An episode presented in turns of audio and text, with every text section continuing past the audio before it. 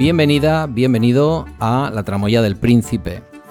La Tramoya del Príncipe es un podcast del diario.es en Euskadi Navarra, dirigido y presentado por un servidor, Pedro Sánchez, que está compuesto fundamentalmente de entrevistas pausadas, desde la tramoya de la información, diálogos tranquilos con personajes públicos para descubrir a la persona que se encuentra detrás del nombre, detrás del cargo, como una forma también de entender la actualidad buscando tras el telón, sin urgencia y como un espacio para la reflexión y la palabra.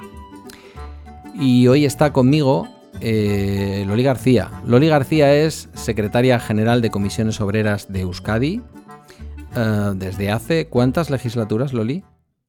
Pues estoy en el segundo mandato, es decir, mi quinto año. Tu quinto año, o sea, una, bueno, legislatura digo yo como si esto fuera la política, pero no. Un mandato y pico. Bueno, buenas tardes, Loli. Buenas tardes, Arrachaldeón. Loli, Lola, Dolores sé que no.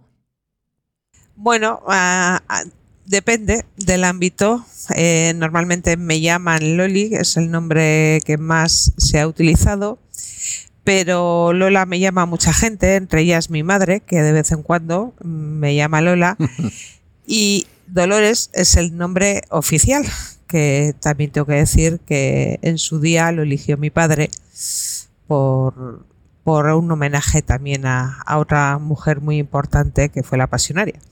Entonces, bueno, lo llevo con mucho orgullo. Mm, como no puede ser menos siendo una mujer vasca y de izquierdas. Yo, yo te he conocido siempre como Loli, entonces si te parece yo sigo con Loli. Perfecto. Eh, creo que has dado una respuesta estupenda, cualquiera de los tres es válido. Eres una mujer, eh, bueno, ya nos has dicho, el homenaje de tu padre a Dolores Ibarruri. Eres una mujer también de la margen izquierda, baracaldesa de pro. Eh, buen origen, diríamos, ¿no? comisiones igual no es un sindicato en donde lo del origen sea tan importante, pero buen origen para ser la secretaria general de, un sindicato confederal y de clase como comisiones en Euskadi.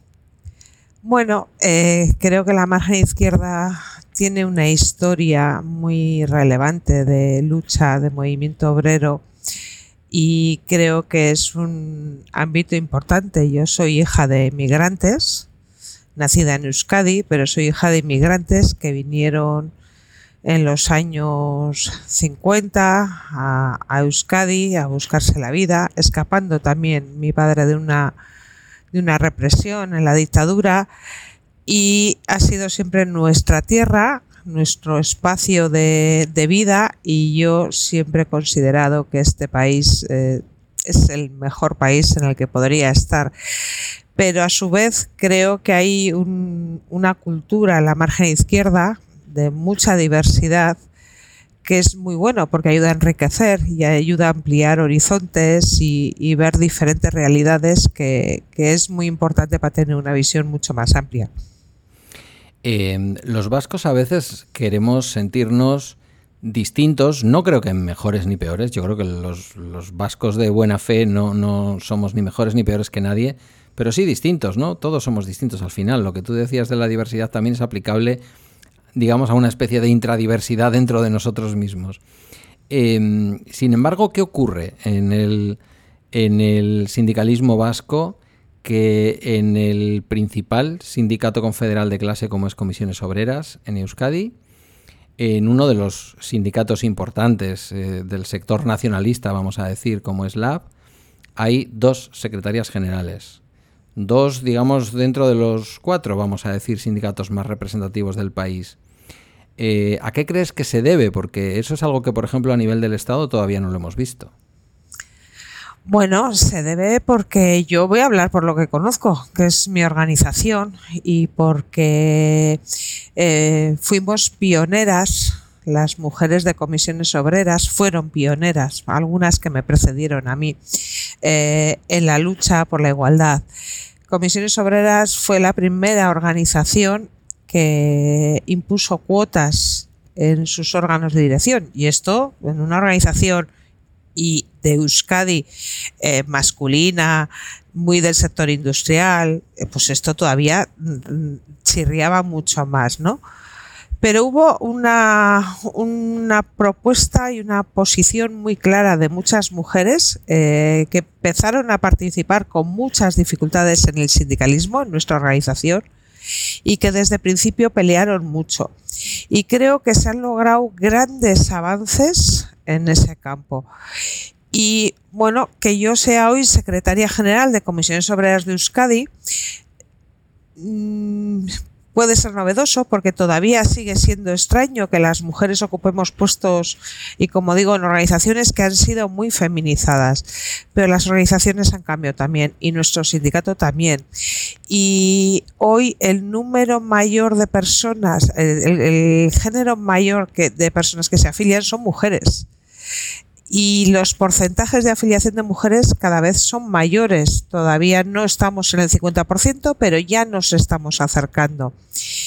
Y creo que lo mejor de todo es que cuando yo ocupé el cargo de secretaria general y desde un grupo de personas me propuso a que me presentara la candidatura, entre ellas el propio UNAI, bueno, pues decidí dar el paso, no, sin tener cierto respeto, todo hay que decirlo, yo por lo menos lo reconozco, pero esto creo que es mutuo para hombres y mujeres. Pero es verdad que todo este proceso se vivió en el sindicato con mucha naturalidad. O sea, no, no, yo no he percibido en ningún momento ningún cuestionamiento ni ninguna eh, crítica ni ninguna visión. Y creo que ese es el gran avance de una organización muy masculinizada, que cuando una mujer opta a ocupar el cargo de máxima responsabilidad, esto se ha vivido con absoluta normalidad dentro de la organización, no, no, digo ya de cara al exterior, sino dentro de la organización y, y, bueno, pues a día de hoy puedo decir que, que yo siento el respaldo del conjunto de la organización como, como secretaria general. Y bueno, creo que es bueno visibilizar que las mujeres ocupamos cargos de responsabilidad pública. Es bueno visibilizar que somos parte del 50% de la población. Es bueno visibilizar que, que al frente de organizaciones importantes también hay mujeres. Y esto creo que es una contribución para buscar y apoyar eh, eh, la igualdad e instalarla de manera más habitual porque lo visible a veces ayuda mucho a generar espacios diferentes. Has mencionado antes a UNAI, UNAI Sordo, secretario general actual, secretario general de comisiones obreras a nivel estatal en toda España. Em, yo que conocía de cerca al sindicato, eh, debo decirte, no sé, es una apreciación muy personal mía, también es cierto, pero que para mí fue algo como muy natural, ¿no? Que, que fueras elegida secretaria general en el sindicato una vez que UNAI toma el camino de dirigir toda la organización confederal en Madrid. A nivel personal, y conociendo también un poquito, no muy de cerca, pero un poquito, eh, el trabajo diario conjunto que los dos hacíais, ¿qué supuso para ti asumir al mismo tiempo la responsabilidad de ser la secretaria general y darte cuenta que, bueno, en fin, ni necesitabas, ¿no? Como el, como decía el otro, no me acuerdo si era Aznar con, perdón por la comparación, Aznar con, con el señor Fraga o el señor Fraga con Aznar, aquello de ni tutelas ni tutías y todas aquellas cosas que decían. Yo sé que nadie te iba a tutelar, te conozco lo suficiente como para saber que nadie va a tutelar, a tutelarte, pero digo, al mismo tiempo que asumes una responsabilidad tan importante, y aún sabiendo que Unai seguro que lo tienes siempre al otro lado del teléfono cuando lo necesites, eh, ¿cómo se hace eso eh, viendo cómo se aleja la persona con la que has trabajado prácticamente pues los últimos lustros?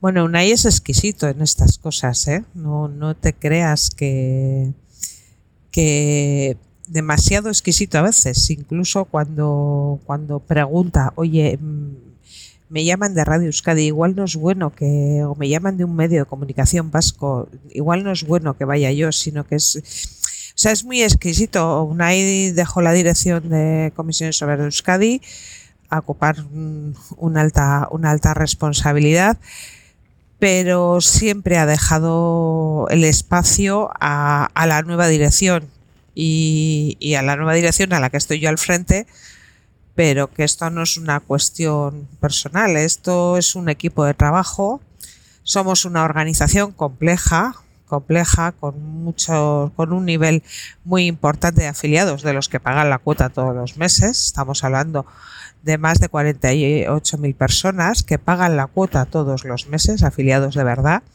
y afiliadas de, verdad. En un país de dos millones ciento y pico mil personas. Eso es, eso es. Entonces, eh, esto es un equipo de, de trabajo que procuramos eh, compartir mucho y que tenemos que consensuar mucho las cosas porque eh, somos una organización confederal que además, además tiene organizaciones sectoriales y que necesitamos consensuar mucho las cosas para que, para que las cosas vayan bien.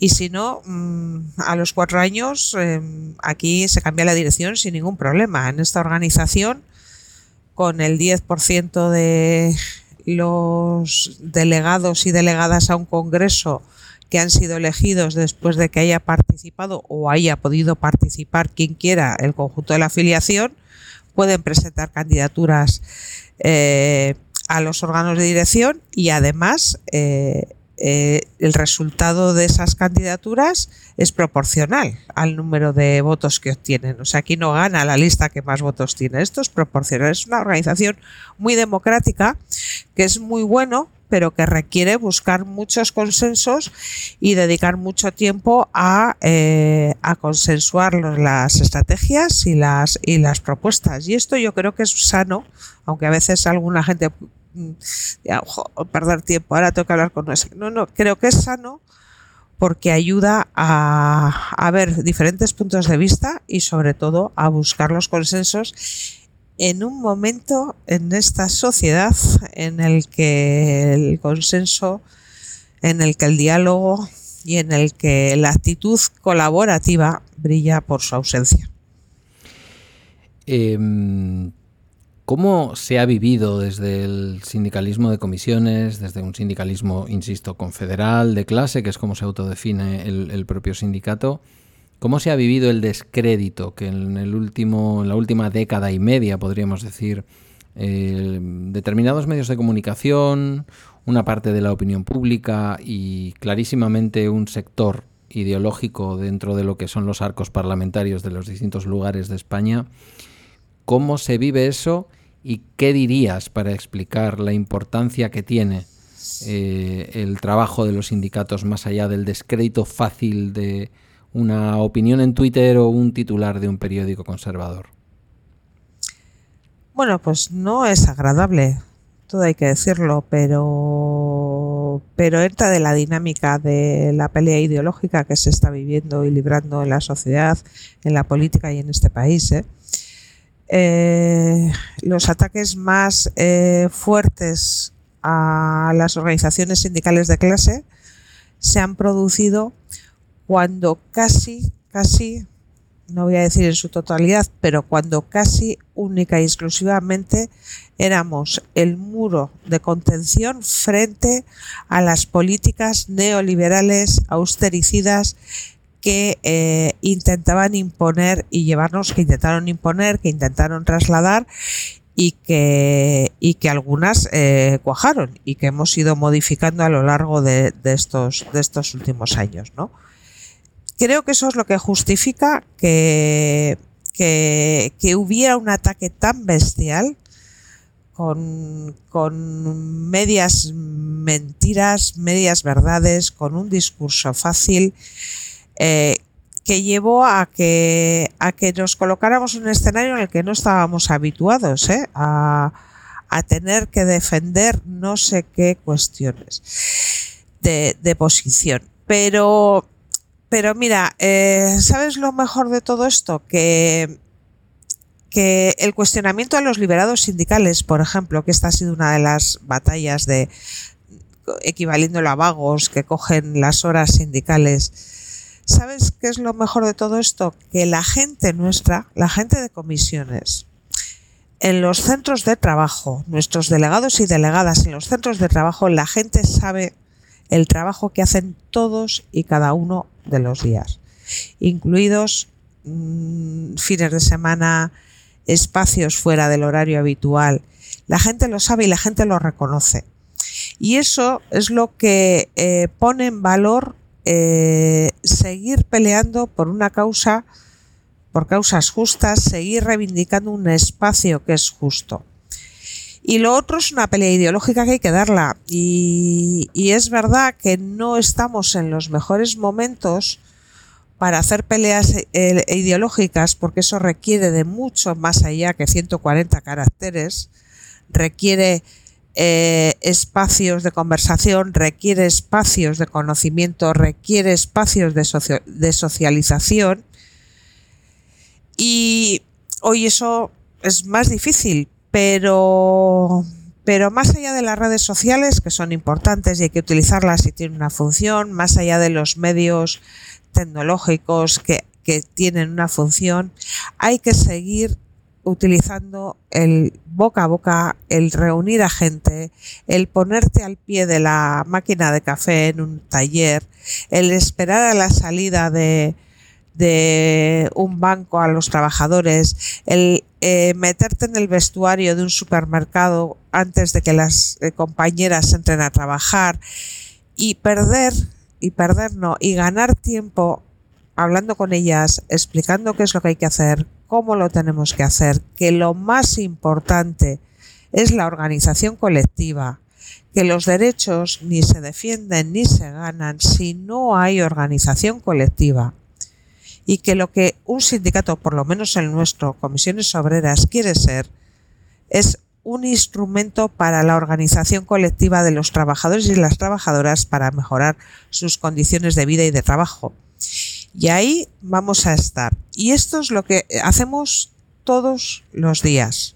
No llegamos a todos los lados, ya nos gustaría llegar a más sitios, pero esos, eh, y eso mm, se agradece, eso la gente lo vive bien y nosotros no hemos y nosotras no hemos tenido esa sensación en los centros de trabajo de cuestionamiento del trabajo sindical y del cuestionamiento porque nuestros delegados y delegadas están dejando la piel todos y cada una de los días en las empresas donde han sido elegidos y en las donde, no han sido elegidos que vamos a visitarles para darles también no solo nuestro apoyo, sino animar a organizar, a organizarse para defender sus derechos y para garantizar unas buenas condiciones de trabajo y de vida. ¿Cómo se desarrolla el trabajo sindical, pero sobre todo cómo se desarrolla un liderazgo como el tuyo de un sindicato con una historia profunda reciente dentro de lo que es la historia, porque Comisiones Obreras no es un sindicato de los de, vamos a decir, la guerra civil, para entendernos, no estaba en aquella época por allí, eh, nace en la lucha contra el franquismo, eh, uno de los lugares donde se impulsa de una manera muy fuerte es la propia margen izquierda, en, Euskadi en su conjunto, en las zonas industriales de Euskadi. Ahí estaban también surgiendo las comisiones obreras. ¿Cómo eh, se posiciona eh, posteriormente en un país en el que una buena parte de los trabajadores optan por opciones sindicales que tienen un perfil político muy marcado? Bien defendiendo la independencia, bien simplemente eh, bueno, posicionándose como sindicatos nacionalistas, como ellos se autodenominan, ¿no? La mayoría sindical. Eh, ¿Cómo hace un sindicato como Comisiones Obreras, que por otro lado es mayoritario en muchas comarcas de Euskadi, aunque desde fuera igual no, se entienda esto, pero esta es una realidad? Eh, ¿cómo, ¿Cómo se desenvuelve y en muchos sectores. ¿Cómo se desenvuelve en ese contexto en el que algunos pretenden ser como los dueños de la verdad y también dejan al otro sindicalismo casi como si fuera un sindicalismo importado. Bueno, a ver, nosotros mm, no consideramos que tengamos que defendernos de nada porque somos partes de, este país y de cómo este país, y cuando hablo de país hablo de Euskadi, cómo se configura este país, eh, somos parte desde su inicio. Quiero decir, eh, la primera asamblea provincial de las comisiones obreras que celebraremos el año que viene su 60 aniversario, una de las primeras es la Asamblea de Vizcaya.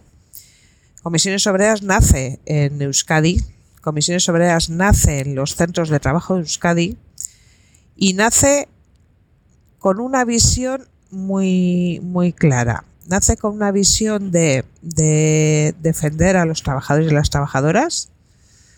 Somos una organización sociopolítica y luego si quieres te intento explicar qué es eso pero nace con el interés de defender a los trabajadores y las trabajadoras, pero nace con una vocación de romper las costuras de un régimen fascista, y creo que esto hay que decirlo hoy así, ayer también se decía así, pero hoy hay que decirlo así, tal y como apuntan los aires en algunos sitios, romper esas costuras de ese régimen fascista para recuperar las libertades democráticas en esta sociedad. Y comisiones obreras, las gentes de comisiones obreras, fueron agentes activos en ese escenario. Y en Euskadi también. ¿Qué nos diferencia de otros ámbitos? Pues porque nosotros somos un sindicato de clase y defendemos eh, los intereses de parte, que son los de la clase trabajadora. Y pero también defendemos los intereses de, también somos eh, hijos del territorio donde vivimos. Nosotros somos comisiones obreras de Euskadi, no comisiones obreras en Euskadi. Somos parte de este país porque este país es parte nuestro y bajo ningún concepto vamos a permitir que nadie, nadie intente excluirnos de un espacio que no es que nos lo hayamos ganado, es que es nuestro, como digo. Y esto lo digo así porque ha habido intentos de exclusión del sindicalismo que representa comisiones obreras en muchos espacios.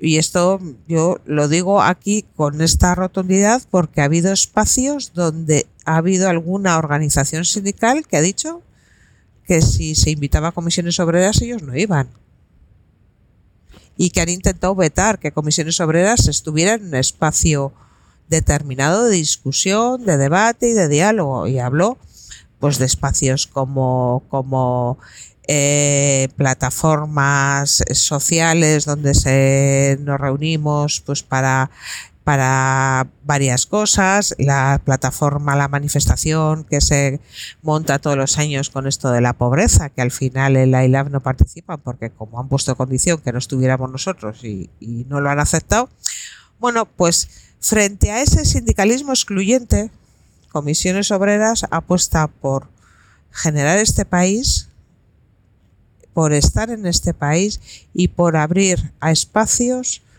más allá de nuestro, de nuestro territorio. Nosotros somos una organización que defendemos un modelo federal del Estado.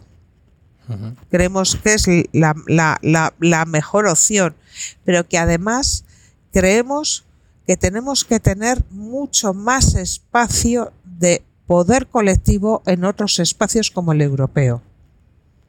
Y que hay que transformar esta Europa que tenemos, que se ha creado sobre un eh, criterio muy económico y muy monetario, y hay que, transformar esta Europa para que sea la Europa de los ciudadanos, para que sea un proyecto político con mucha mayor democracia, mucha mayor transparencia y mucho mayor ámbito de decisión, porque cuantas más fuerzas sumemos, mejores resultados conseguiremos. Y tenemos que tener esa mentalidad. Pero Comisiones Obreras es un sindicato vasco, sin lugar a dudas, y no vamos a permitir que nadie cuestione esto, obviamente. Em, desde la cercanía en que yo he observado el sindicato en muchos momentos de mi vida, em, sí me ha llamado la atención la pluralidad. Y esto es una cosa que es fácil decirlo y además uno se declara plural y es plural, ¿no? Pero fíjate, Loli, que yo he tenido la sensación muchas veces de que incluso en los años duros del, del terrorismo de ETA, cuando más podía estar dividida la sociedad desde ese punto de vista, que tampoco nunca fuimos Irlanda, creo yo, pero, pero podía haber una cierta división en determinados municipios, en determinados lugares, te encontrabas que en comisiones obreras podía haber gente de ideologías muy, muy diversas. eh, ¿cuál es el secreto? es decir, ¿qué contenido lleva la pastilla de la Becrem de Comisiones Obreras de Euskadi para que haya gente que luego a la hora de acercarse a una urna electoral puede elegir, mm, pues hombre, no me imagino a nadie militando en comisiones y votando a un partido de ultraderecha, ¿no? Pero opciones diversas y sin embargo luego tener una convivencia dentro de una organización sindical. ¿Esto tiene que ver con lo que me decías antes de lo sociopolítico? Bueno, yo creo que tiene que ver, es verdad que en comisiones obreras no solo hemos eh, trabajado por la pluralidad, sino que estamos orgullosos de nuestra pluralidad y de nuestra transversalidad, que esto es una palabra que se utiliza a veces, pero que creo que tiene mucha, mucha, mucho significado. Pero es verdad que nuestro ámbito de espectro eh, hace unos cuantos años ya sacó un estudio el Euskobarómetro sobre qué perfil de, de, votantes a partidos políticos, a qué partidos políticos votaban los, los afiliados a, a, los sindicatos, ¿no? Y bueno, en aquel momento no existía vos. Espero que esto, esto siga sin ser una realidad en nuestra organización, eso espero. Pero nosotros teníamos eh, porcentaje de voto en todas las opciones políticas, en todas, bueno, en el PP teníamos muy, muy, muy, muy poquito, muy poquito. Por lo que sea. Pero, pero teníamos porcentaje de votos, pero es verdad que se concentraba muchísimo más en los ámbitos eh, de la izquierda, ¿no? Pero, pero de toda la izquierda, la izquierda plural. Bueno, somos una organización que nos situamos en el ámbito de la izquierda. Y ¿Qué requisitos? Pues mira, yo te lo decía antes, nosotros somos una, nuestro origen es asambleario. Eh, ¿Y eso qué quiere decir? Que eh, no que se te toman las decisiones en una asamblea así sin, sin criterios, ¿no? Pero quiere decir que nuestros procesos de debate y nuestros procesos de elaboración de propuestas y nuestros procesos de estrategia que los hacemos cada cuatro años y a veces en medio introducimos cosas, eh, participa toda la afiliación, tiene la capacidad de participar toda la afiliación y tiene la capacidad toda nuestra afiliación de ser elegido para, para ser delegado, para ser miembro de un, de un órgano de dirección incluso la capacidad para montar, como decía, candidaturas alternativas. Esto no pasa en todas las organizaciones sindicales. ¿eh? Casi me atrevería a decir que somos la única, porque hay organizaciones sindicales donde bueno, no se pueden ni presentar candidaturas alternativas y esto bueno, pues indica claro.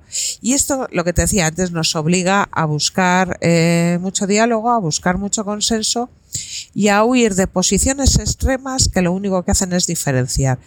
Y tenemos que ir a esas posiciones extremas, buscar puntos de encuentro. Tú te referías antes a los años. Nosotros hemos tenido mucha gente. Hace va a ser un año ahora. En breve eh, hicimos un homenaje a los 12 comisiones que fueron asesinados por ETA. Eh, probablemente, probablemente muchos, eh, muchos de ellos eh, necesitaban un reconocimiento porque algunos de ellos fueron muy anónimos en su, en su vida y en su, y en su, y en su muerte, ¿no? hemos tenido mucha gente que ha estado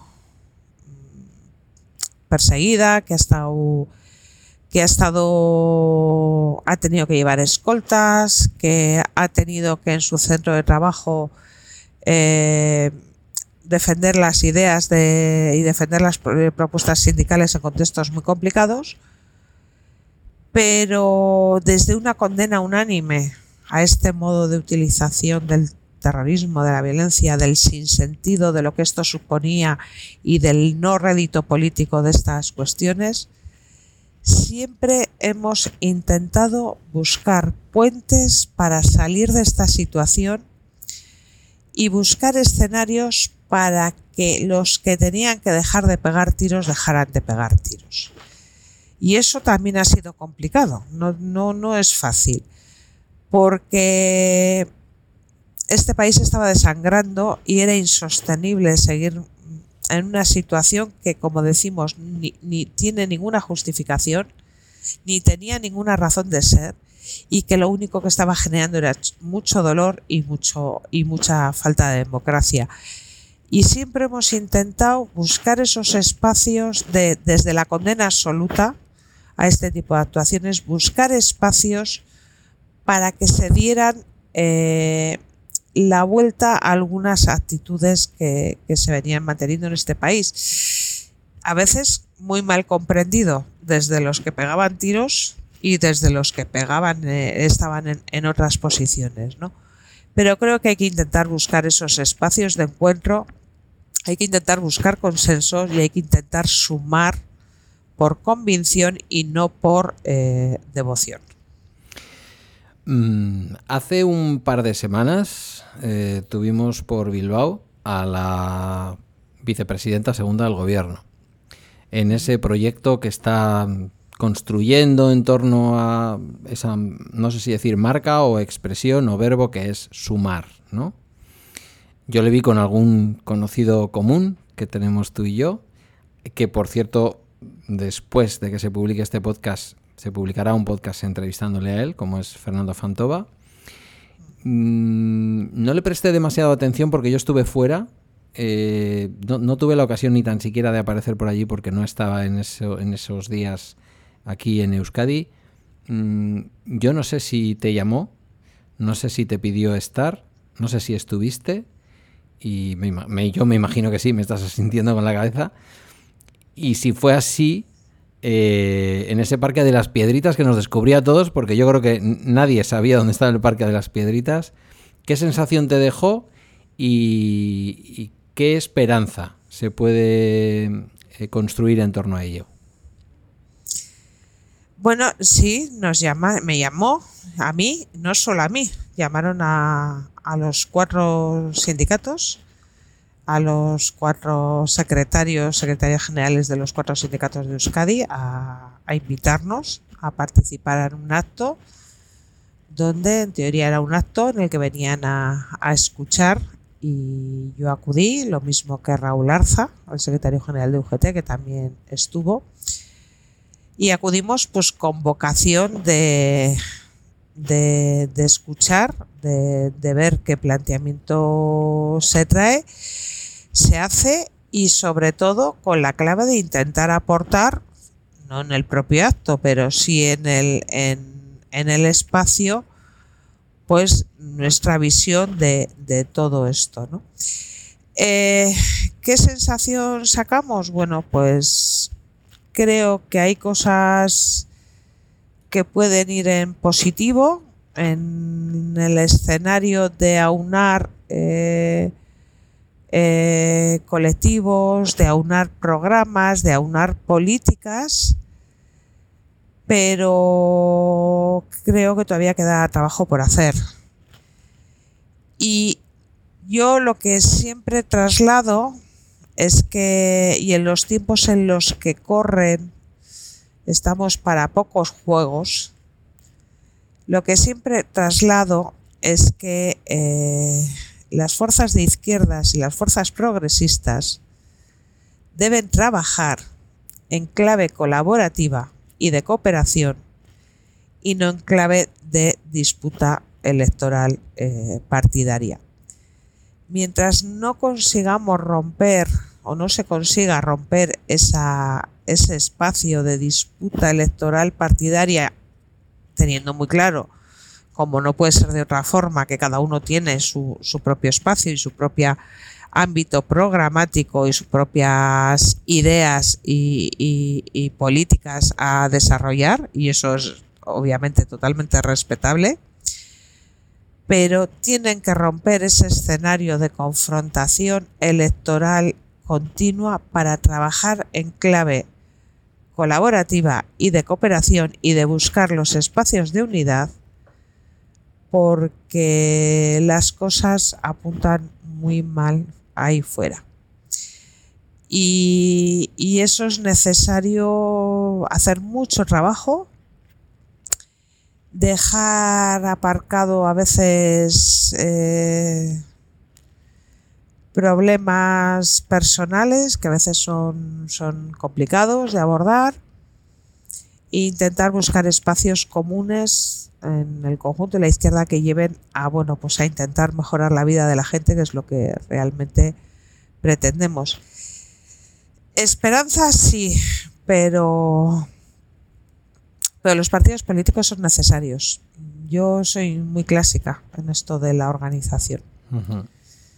Soy muy clásica porque los partidos políticos con todas las deficiencias que tengan o mejoras que tengan que recorrer y no voy a ser yo quien voy a decir cuáles, esto ni me compete ni me corresponde, pero sí que es necesario, eh, nuestro sistema democrático se basa en partidos políticos que tienen que generar programas políticos que tienen que intentar trasladar al conjunto de la ciudadanía y que tienen que intentar llevar a la política eh, real. Y estas cosas de, espacios comunes son muy bienvenidas, pero necesitamos organización para llevar eso al frente y, espacios colectivos que estén organizados para, poder trasladar. Esa es la, cuestión que me genera un poco de, dudas. Pero yo creo que la, la ministra, que la conozco personalmente y que conozco su trayectoria. Su padre, conocía a su padre además, y conocía a su padre en activo, porque su padre fue secretario general de Comisiones Obreras de Galicia. Eh, creo que la ministra tiene un, una buena intención. Creo que tiene que hay que buscar esos espacios comunes de la izquierda y buscar espacios de, superación de los partidos, pero hay que sentarlos sobre bases importantes para que esto pueda cuajar y a su vez colaborar con otras fuerzas progresistas de izquierdas. Esto no va solo de un único proyecto, hay varias opciones y hay que buscar espacios de colaboración y sumar fuerzas porque, lo, insisto, lo que hay fuera de ese espacio bueno, y en Euskadi tenemos otros eh, escenarios, quizá tengamos otro escenario diferente, ¿no? Tenemos un nivel de socialdemocracia más eh, y de cristiano-democracia más, más importante, ¿no? Pero tal y como apunta la derecha y lo que no es derecha y es directamente fascismo, eh, me preocupa mucho le estás pidiendo de alguna manera o estás sugiriendo que le falta cierto, cierta base a esta propuesta de la vicepresidenta segunda, que le falta cierto respaldo estructural de una estructura por detrás, porque ella parece que justamente lo que propone es hacer este recorrido un poco de manera personal y luego ya veremos. Yo no me compete ni lo conozco en profundidad. Pedro, no soy yo quien para cuestionar eso. No sé qué estructura se está montando, no sé qué, no, conozco e, ese espacio a ese, a ese nivel. Pero sí que los proyectos políticos hay que sustentarlos sobre bases organizativas. No, no, no, digo que no las tenga, ¿eh? Cuidado. No digo que no las tenga pero este mensaje de superar eh, los partidos políticos, que puedo entender lo que quiere decir, pero requiere que tenga estructuras eh, sólidas para trasladar eh, esto, porque necesitamos instrumentos que ayuden a organizarse a la gente.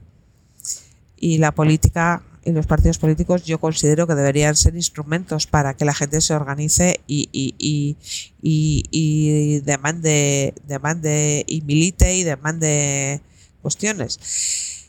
Pero no lo conozco, no lo sé. No te puedo decir si no sé qué estructura, solo digo que, que, que, es bueno que las cosas se construyan sobre bases lo más sólidas posibles. Y, pero también es bueno y positivo ese aire fresco de de intentar sumar, de intentar convencer, de buscar espacios de, de gentes que por unas razones u otras han abandonado los espacios de la vida política activa y que creo que eso es un buen eh, un, movimiento muy esperanzador.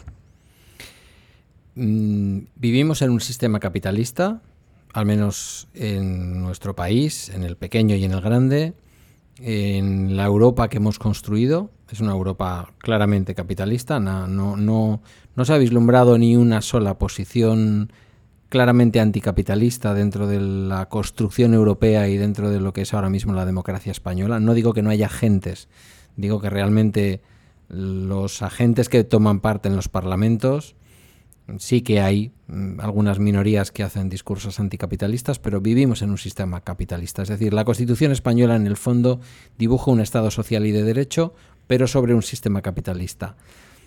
Viviendo en este sistema y participando de este sistema tanto la izquierda política como el sindicalismo de clase juegan todo el rato el partido en el campo contrario? Quiero decir, ¿jugamos fuera todo el rato? Bueno, jugamos en un escenario muy complicado, pero es verdad que es el escenario en el que tenemos que jugar. Y nosotros pretendemos ser contrapartes y fuerzas de contrapoder de de ese sistema capitalista, jugando en el escenario de este modelo capitalista, obviamente, porque de lo otro que, que para cambiarlo requiere de muchas acciones más de profundidad y vamos, no veo yo muy maduro que esto, que esto se pueda dar. Eh, somos contraparte y somos, debemos ser fuerza y contrapoder en, en las políticas y en las actuaciones porque lo que sí somos es que defendemos intereses de una parte.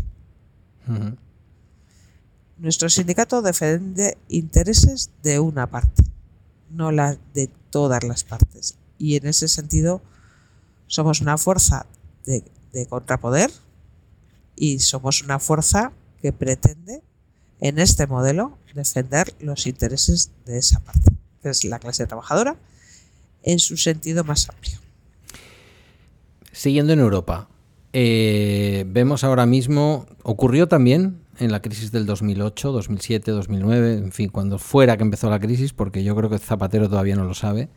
Em, escuchamos voces dentro del, digamos, de la posición más canónica del neoliberalismo Puede ser una presidenta de la Comisión Europea como Ursula von der Leyen, como fue en su momento el secretario general o presidente o el tipo de cargo que sea, que no recuerdo ahora, de la Reserva Federal estadounidense, cuando pedía aquello del, eh, como decía, eh, decía algo así como estado de excepción del sistema capitalista. Se acababa de caer Lehman Brothers y empezó una crisis que parece que no tiene final en realidad, porque la hemos empalmado con un con una crisis sanitaria que ha tenido su impacto en la economía. Mm, ¿Te llama la atención que los grandes popes, que los grandes dirigentes de las organizaciones, vamos a decir, eh, que lideran este sistema en el que vivimos, capitalista, neoliberal, en buena medida, pidan a veces tiempo muerto cuando el sistema muestra sus costuras más abiertas? Bueno, es vergonzoso. Esto es vergonzoso porque eh, no podemos eh, las decisiones que tienen que tomar los estados, Europa, eh, quien sea, no pueden ser tomados por la economía o no pueden estar obligadas a tomar por la economía. La política no se puede gobernar por la economía. Y lo que está ocurriendo o lo que ha ocurrido, y esperemos que alguna lección hayamos aprendido, es que la economía pretendió gobernar a la política a su más alto nivel. Y las decisiones que se tomaron en el 2008 en eso que nosotros llamamos austericidio, donde eh, lo que ocurrió fue básicamente que se cayó un modelo económico, financiero, que estaba sustentado sobre unos pies no de barro, sino casi casi de, de hilo de seda y lo que pretendían era seguir siendo y seguir haciendo aquello que venían haciendo a costa de la mayoría de la ciudadanía, de la mayoría de la población. Y esto es vergonzoso. Y no, nosotros fuimos muy claros. Creo, lo decía antes, una parte del cuestionamiento de las organizaciones sindicales como comisiones obreras organizaciones de clase, viene porque nosotros fuimos muy beligerantes contra este modelo económico y contra que la economía o algunos intereses económicos intentaran gobernar a la política. Y esto hay que decirlo muy claro y hay que hacer mucha ideología con esto. Porque lo estamos viendo ahora en la crisis del, del, IVA. ¿eh? En la pandemia hemos sido capaces en este país de buscar acuerdos que han garantizado muchos días fruto del diálogo social, lo voy a decir así porque esto, esto es importante, eh, que han garantizado el mantenimiento del empleo, que se han planteado políticas públicas que han llegado a la ciudadanía ha sido la primera vez que el IPC ha caído, o sea, el Producto Interior Bruto ha caído enormemente y hemos conseguido mantener el empleo. Pero cuidado, estamos otra vez en un momento, hubo un cambio en las políticas eh, desde Europa, lo de los fondos eh, estos de la Unión Europea. Bueno, hay un cambio en el paradigma de las políticas con respecto a lo que pasó en el 2008, porque es que apretaron tanto las tuercas que hasta se tambaleaba el sistema capitalista tal y como lo conocíamos. Porque el incremento de la desigualdad lo que hace es generar países muy pobres y países con economías muy pobres donde solo muy pocas personas manejan, eh, manejan eh, eh, el dinero y las finanzas. Y esto va también contra el propio sistema capitalista que lo que quiere hacer es crecer. Pero estamos en un escenario de riesgo a día de hoy, después de haber pegado un giro a esas políticas, un pequeño giro a esas políticas, estamos en un escenario de riesgo. La guerra de Ucrania, el incremento de los precios de la energía, las materias primas, eh, los IPCs desbocados. Y aquí hay mucha gente que está haciendo mucho dinero mucha caja, porque están repercutiendo el coste de las materias primas y de la energía, se está repercutiendo a los precios. Y cuidado, esto tiene mucho peligro. Si no somos capaces de repartir los ingentes beneficios que se están generando y una parte de esos beneficios tienen que llegar a los trabajadores y a las trabajadoras a través de su salario, si no hacemos eso, podemos volver a entrar en un escenario de crecimiento de la desigualdad, de una bajada de la demanda interna de nuestra economía. Y hay mucho interés en que algunas cosas de esas ocurran. Los excedentes empresariales no están siendo mermados. Están creciendo, en algunos casos, a mayor ritmo de lo que crecían. Y si no ponemos coto a esto, podemos volvernos a encontrar en un escenario muy complicado que desde luego, desde el sindicalismo, desde mi organización, desde comisiones obreras, vamos a hacer y estamos haciendo frente. Y en este modelo, el discurso de bajada de impuestos, el discurso de que el dinero mejor lo tengo yo en mi bolsillo, es un discurso muy, muy peligroso que lo que va a hacer es incrementar la desigualdad en este país porque hay que pagar más impuestos.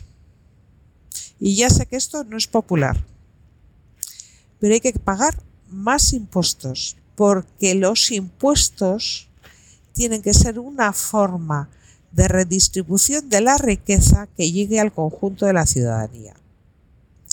Obviamente hay que pagar más impuestos, pero tienen que pagar más quienes más beneficios generan y quienes más rentas tienen. Y esta política de carreras en la que nos hemos metido, de deflactar, que es bajada de impuestos, de bajadas de IRPF, da igual a todos los tramos de renta, ¿eh? aquí no se está eh, separando a los que más ganan de los que, de los que en peores situaciones están. Y esta locura de eliminar los impuestos a la riqueza, cuidado, cuidado que nos lleva a incrementar la desigualdad, a la desaparición de los servicios públicos de nuestro estado de bienestar que ya está muy tocado, a nuestra educación pública, a nuestra sanidad pública, a nuestro sistema público de pensiones, a nuestros servicios sociales, a la atención a la dependencia, que están en serio riesgo si seguimos por ese camino. Y esto hay que hacer mucha ideología con el conjunto de la ciudadanía, porque, insisto, los impuestos son necesarios, muy necesarios, hay que hacer un cambio radical a cómo pagamos los impuestos, hay que grabar al beneficio empresarial, que son los que menos pagan. El mayor porcentaje de ingresos se recauda a través del IRPF y muy poquito a través del impuesto de sociedades, que es un impuesto al beneficio. Y hay que insistir en eso. Además, cuando venimos de un escenario donde desde lo público se ha sostenido a la economía, se ha sostenido a muchas empresas y ha llegado el momento de exigirles responsabilidad al conjunto de la clase empresarial de este país y que ha llegado el momento de apechugar, de dejar de llenarse los bolsillos a manos llenas y de compartir ese beneficio con el conjunto de la ciudadanía que ha sido los trabajadores y las trabajadoras quien han sostenido a este país durante los años tan críticos de la pandemia. Y ahí vamos a ser muy beligerantes. Vaya soflama que te No, no, no, no, yo te escucho atentamente. Me pregunto. Es que me incendia mucho esto de los impuestos. Sí, bueno, ahí tenemos el ejemplo, que tampoco hace falta ser un izquierdista radical, ¿eh? Ahí tenemos el ejemplo de estos dos últimos días en Gran Bretaña. Nueva, aparte de nuevo rey, nueva primera ministra eh, ha decidido decirle a su secretario del Tesoro que abajo con los impuestos, sobre todo los impuestos de los ricos. Esto no, no es una interpretación mía, esto es eh, literal lo que ha ocurrido. Sí, tal cual. Puede leer y ver en, en medios de en medios tan izquierdistas como el Financial Times.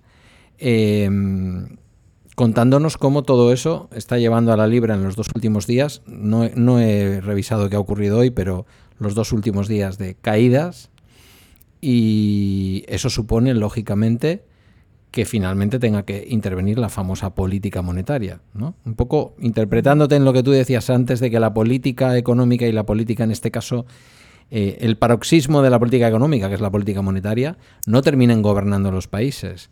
Porque lo que ocurrirá finalmente en Gran Bretaña, si no lo remedia nadie, es que la política monetaria del Banco Central de Gran Bretaña o de Inglaterra, o sea cual sea su denominación, tendrá que subir los tipos de interés. ¿Qué será malo para los, eh, mm, para los empresarios? Sin duda, los empresarios adquieren deudas para hacer que sus empresas funcionen, pero van a ser catastróficos para la población con menos ingresos que está viviendo al límite, pagando la energía y pagando ahora la soflama, te la estoy soltando yo a ti, ¿te das cuenta? No, no, estoy totalmente de acuerdo con lo que estás diciendo. Y finalmente nos vamos a encontrar con que con una subida de tipos, como está ocurriendo ya en Estados Unidos, que lleguen los tipos al 5, al 6%, ahí por ahí quien dice, yo mismo lo recuerdo, mi primer, eh, mi primer préstamo hipotecario con la madre de mi hijo fue al 11 y medio, y porque era un crédito joven que ofrecía la BBK entonces. ¡Qué maravilla! al 8. ¿No? Y, y, alguien, y alguien puede decir, si hemos llegado a pagar el 16% por los créditos hipotecarios, hay margen. La economía de hoy no, se sostiene así. Quiero decir, eh, la gente se va a arruinar.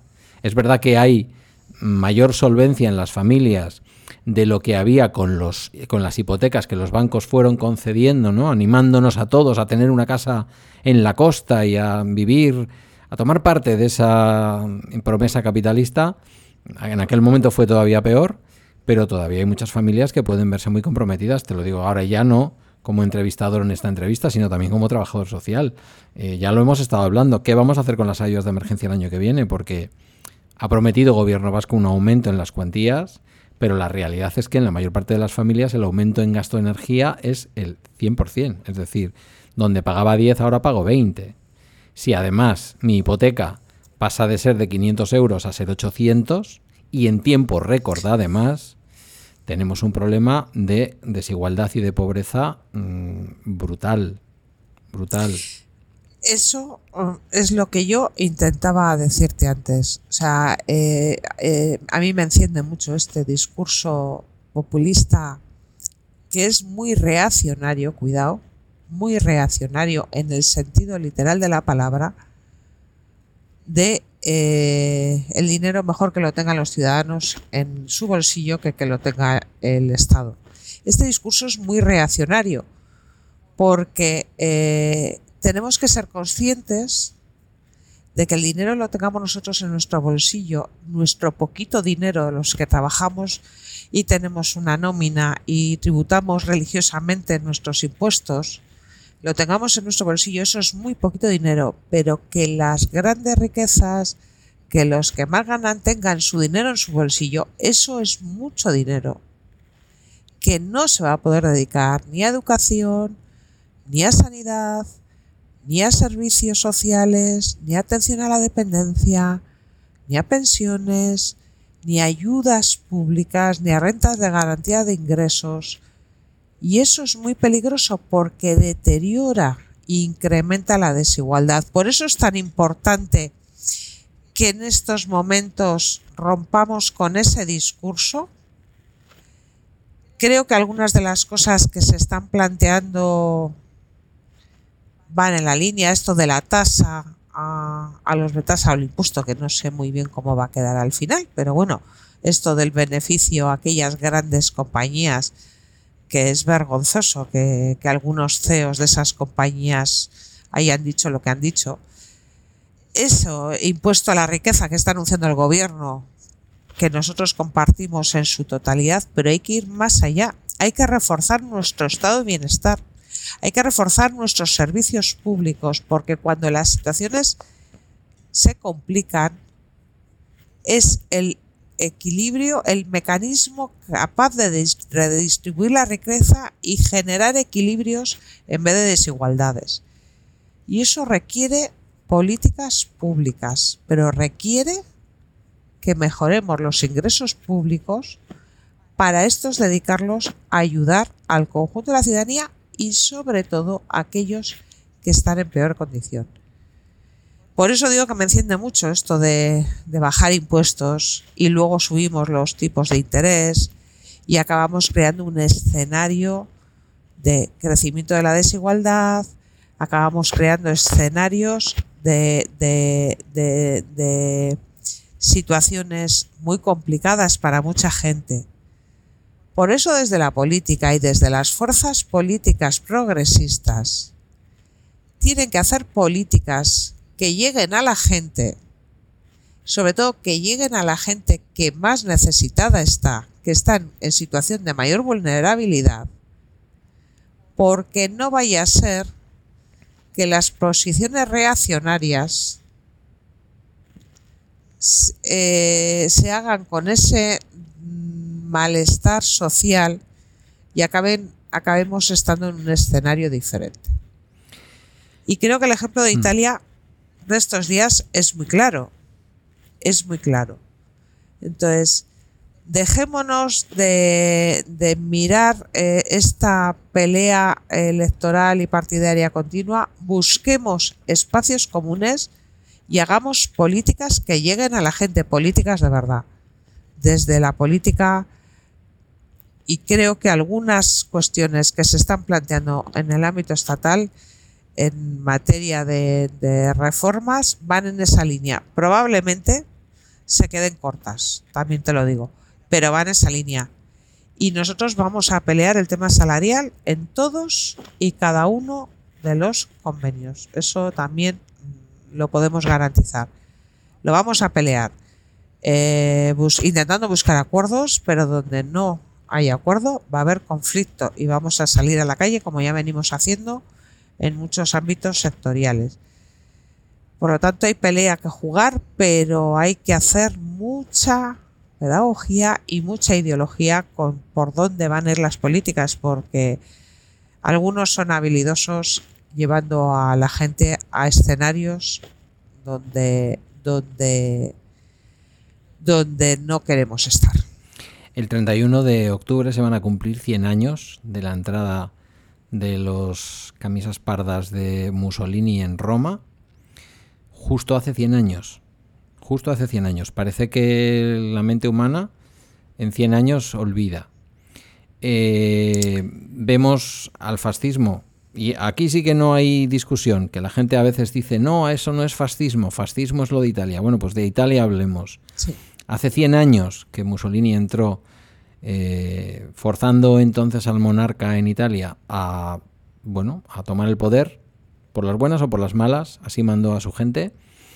Esta vez eh, la señora Meloni ha llegado al poder a través de la democracia liberal, respetándola formalmente.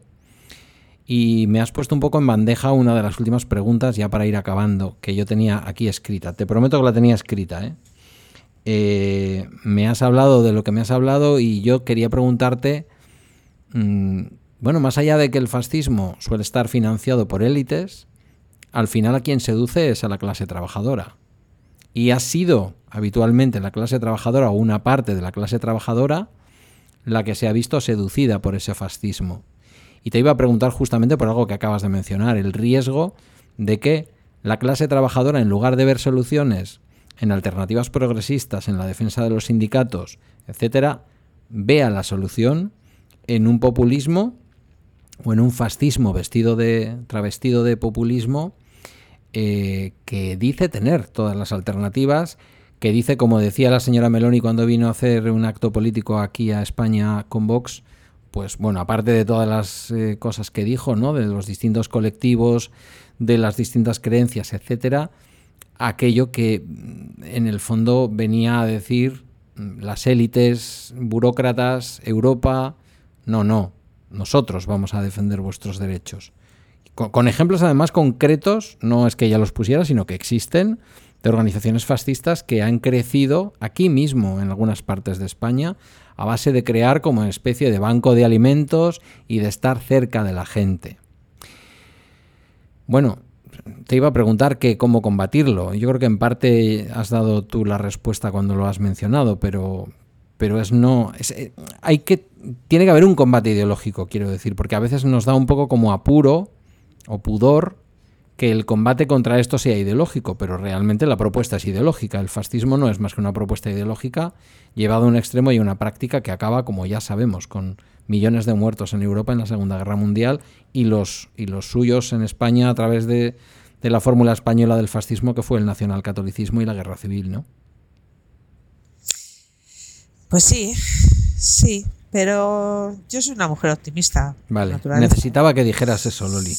Entonces, eh, vivimos un escenario muy complicado y en un escenario donde la palabra es muy difícil hacer llegar a muchos sitios, pues porque bueno, pues yo no voy a criticar a los medios de comunicación, ¿eh? no voy a caer en ese escenario. Pero es verdad que, desde determinadas posiciones políticas, bueno, las sindicales ya ni te quiero contar, claro, eh, bueno, pues cosas que decimos pues son incómodas para determinados poderes económicos que sustentan medios de comunicación y por lo tanto a veces lanzar determinados mensajes pues es más complicado pero yo sigo teniendo confianza en el ser humano. Ahora, hay que tener en cuenta eh, eh, hacer algún aprendizaje de lo que ha sucedido en Italia. Eh, porque yo no sé si tanto ha sido una ganancia del fascismo, que es fascismo, porque cualquiera de las tres opciones que se presentaban, bueno, lo de esta mujer es, lo más evidente, o sea, tú te lees ese programa que, es, que son dos hojas con 10 puntos o 20, no me acuerdo cuántas medidas, que, es que de verdad a mí se me, se me, se me chocaban las neuronas según lo estaba leyendo. Pero está Salvini, está Mussolini, que son dos personajes, bueno, uno un, corrupto y un y el otro, pues bueno, pues eh, no olvidemos lo que pasó con el Open Nars cuando fue ministro del Interior. Entonces estamos hablando de fascismo, de opciones de derecha, no una derecha moderada, una, una eh, eh, cristianos, social, eh, los, los, cristianos demócratas que están en, en, otro ámbito, ¿no? Estamos hablando de, de, de, opciones fascistas. Que sepas que has llamado Mussolini al, al, al dueño de... Al, le has llamado Mussolini, ¿eh? Ah, ah Mussolini, sí, sí, sí, Mussolini, bueno. Al dueño bueno, de las bueno. teles y al... Y al, al, perdón, de, al de Forza perdón. Italia. No, no, no. Bueno, si, si tampoco sé si tienes que pedir perdón. Habrá sido un DG así, un poco que se me ha ido, un déjà un, de, un déjà vu. Pero en Italia ha habido un problema con la izquierda, ¿eh? Y Sí, yo creo que estas elecciones no solo las hagan el, las hagan el fascismo, evidentemente, pero las ha perdido la izquierda. Y las ha perdido la izquierda porque han- no han sido capaces de. Tampoco me quiero meter mucho en política interna italiana, pero han sido capaces de, de- buscar espacios comunes. Y la clave aquí, eh, Pedro, está en, en lo que te he dicho. En un momento donde las desigualdades se están incrementando, donde la pandemia ha abierto una brecha, veníamos ya de un incremento de las desigualdades del 2008 con el austericidio, las políticas austericidas. Durante la pandemia no hemos acabado, no hemos podido, no hemos tenido tiempo a romper todas esas igua- desigualdades. Es verdad que se han colocado parches para que no se incrementara, pero no hemos mm, roto esa brecha de desigualdad. La crisis de ahora eh, vuelve a incidir en, en incrementar esa desigualdad. Como no se hagan políticas que rompan con esa desigualdad, la gente que está en peor situación va a pegar una patada adelante y va a optar por opciones que le ofrezcan lo que sea porque hay mucha gente que está en una situación desesperada y hay que hacer políticas que lleguen a esa gente y hay que pringarse las manos, hay que incrementar la renta de garantía de ingresos en Euskadi para que nadie se quede tirado, hay que incrementar el salario mínimo interprofesional, hay que hacer bonos, ayudas a aquellas personas que están en dificultades, hay que incrementar las ayudas de emergencia social, que nadie se quede este invierno congelado en su casa por falta de recursos económicos, todo esto tiene que llegarle a la gente y esto se tiene que hacer desde la política. Y no podemos andar con no sé qué vamos a plantear y estamos dos años discutiendo si la competencia es mía, es tuya y cómo lo ponemos en marcha. Las políticas tienen que llegar ya, porque la gente está en situaciones muy eh, preocupantes en estos momentos. Y esa es la mejor medida para luchar contra estos populismos, contra estas políticas reaccionarias y contra este escenario en el que, nos quieren llevar, que la gente eh, tiene que tener muy claro que nos llevan a mayor desigualdad. Esta gente no va a salvar absolutamente a nadie, sino que va a hacer más ricos a los que más tienen. Y esto es así de claro. Y lo estamos viendo en Andalucía, lo estamos viendo en muchos sitios. Pero la única posibilidad de romper este escenario es que hay que hacer políticas que lleguen a la gente y proteger a los nuestros. A los nuestros, quiero decir, a la ciudadanía. Y sobre todo a los que peor están. Pues casi estamos en el final. Fíjate que he conseguido hacerte una entrevista de una hora sin mencionar a Feijo. Esto, esto en mi caso es todo un, todo un logro. Yo quería haberte sacado otros temas, pero igual lo dejamos para otra ocasión.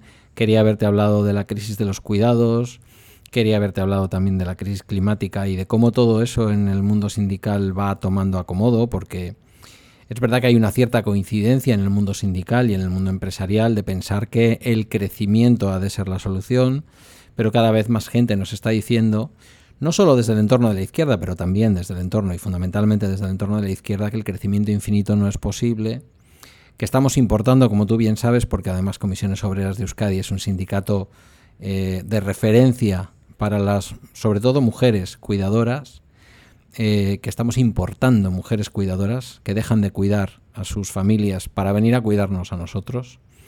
Eh, todo eso era un, bueno, era una historia que a mí me apetecía también abordar contigo. No sé si tienes una visión general sobre todo esto que te acabo de plantear, que podrías igual colofón a la entrevista o... Pues es fundamental abordar el ámbito de los cuidados. Primero, por justicia social hacia las mujeres. Segundo, por necesidad demográfica de este país. Y tercero, porque eso también va a ser redistribución de la riqueza y calidad de vida del conjunto de nuestra ciudadanía.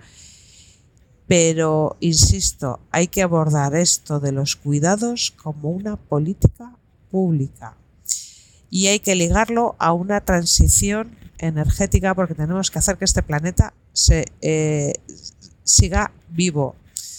Hay que consumir de otra forma. Hay que generar eh, medios de producción que gasten menos energía y contaminen menos. Y eso hay que compatibilizarlo con un empleo estable y de calidad. Tenemos mucha propuesta en, todo ese campo. Venimos discutiendo de esto hace mucho porque no queremos contraponer el empleo y el medio ambiente. Creo que son, creemos que son compatibles y hay que trabajar desde el ámbito conjunto, con planificación, con políticas adecuadas a medio y a corto y a largo plazo.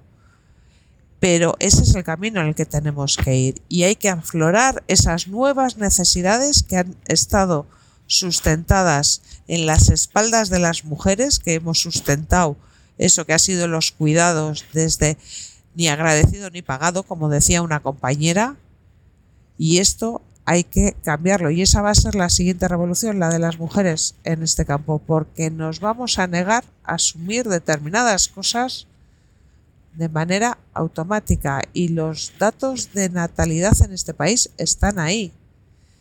Y en algunas condiciones las mujeres no vamos a querer trabajar y seguir asumiendo y esa va a ser una nueva revolución. Y eso pasa por dignificar esas profesiones, dignificar el mundo de los cuidados y dotarle del reconocimiento que tiene que tener con un empleo digno y de calidad. No sé si te sirve. Me sirve, me sirve. resumen. Me sirve. Pero cuando quieras de esto podemos hablar mucho porque también es un tema que, me sirve. que, llevamos trabajando mucho tiempo y que, y que hemos defendido desde hace mucho. Claro, no. Y sí, comisiones obreras es sindicato mayoritario en sectores tan importantes como la ayuda a domicilio, trabajadoras que se han dejado la piel, que se están dejando la piel, que por cierto tienen sin renovar sus condiciones laborales desde el 2015 y vamos en breve a seguir con la conflictividad y vamos a ganar esta pelea porque es de justicia social. Pues no tengo nada más que añadir. Quiero decir, tú sabes en qué ámbito trabajo yo y, no puedo estar más de acuerdo. Eh, la gente viene de los hospitales, viene de recibir unos cuidados que evidentemente defendemos también desde los servicios sociales completamente gratuitos que pueden ser de cientos de miles de euros en muchos casos, si han tenido una operación, sustitución de una cadera, lo que sea, y de pronto llegan a casa y se encuentran con que a nada que tengan una pequeñita cantidad ahorrada para su jubilación, para su vejez, para su no sé qué, de pronto les sale a 27 euros la hora el coste de la ayuda a domicilio. Llevamos muchos años, como tú bien sabes, privatizando la ayuda a domicilio desde las instituciones públicas y ahora nos estamos dando cuenta de que trabajar como trabajábamos hace apenas 20 años, nosotros en Ermua, por ejemplo, teníamos tres trabajadoras directas, no salía más caro que trabajar como trabajamos ahora. Ahora lo que nos encontramos es que hay alguien en medio, bueno, que legítimamente en un sistema capitalista obtiene un beneficio, pero que al final la institución paga eso no llega a la trabajadora y sin embargo es un coste inasumible a veces para las familias. Entonces, resolver esa ecuación tiene su miga, tiene su miga. Pero para eso hace falta impuestos. Claro. paguemos impuestos y que pague impuestos quien más eh, intereses genera en este país para abordar, porque eso es reparto redistributivo de la riqueza y le llegará a la gente que más lo necesita.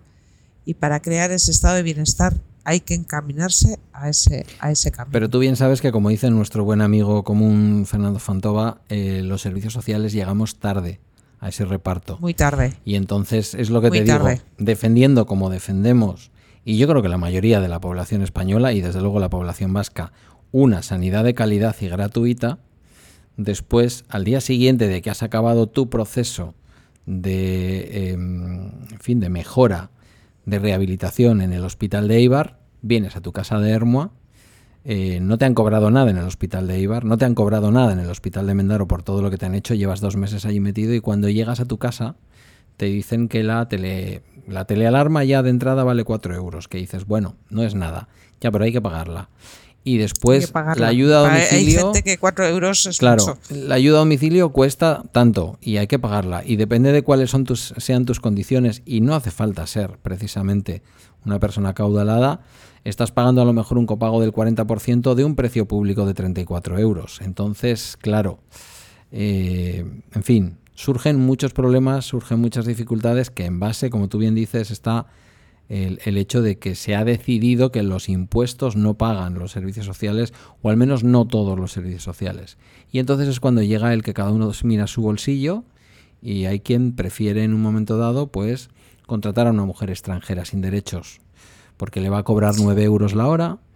O... En fraude de ley. Sí, sí, por supuesto, evidentemente. En fraude, de ley, eh, abusando, o sea, cometiendo delitos de abuso sobre trabajadores extranjeros, eh, cualquiera de la legislación vigente en el Estado, ¿no?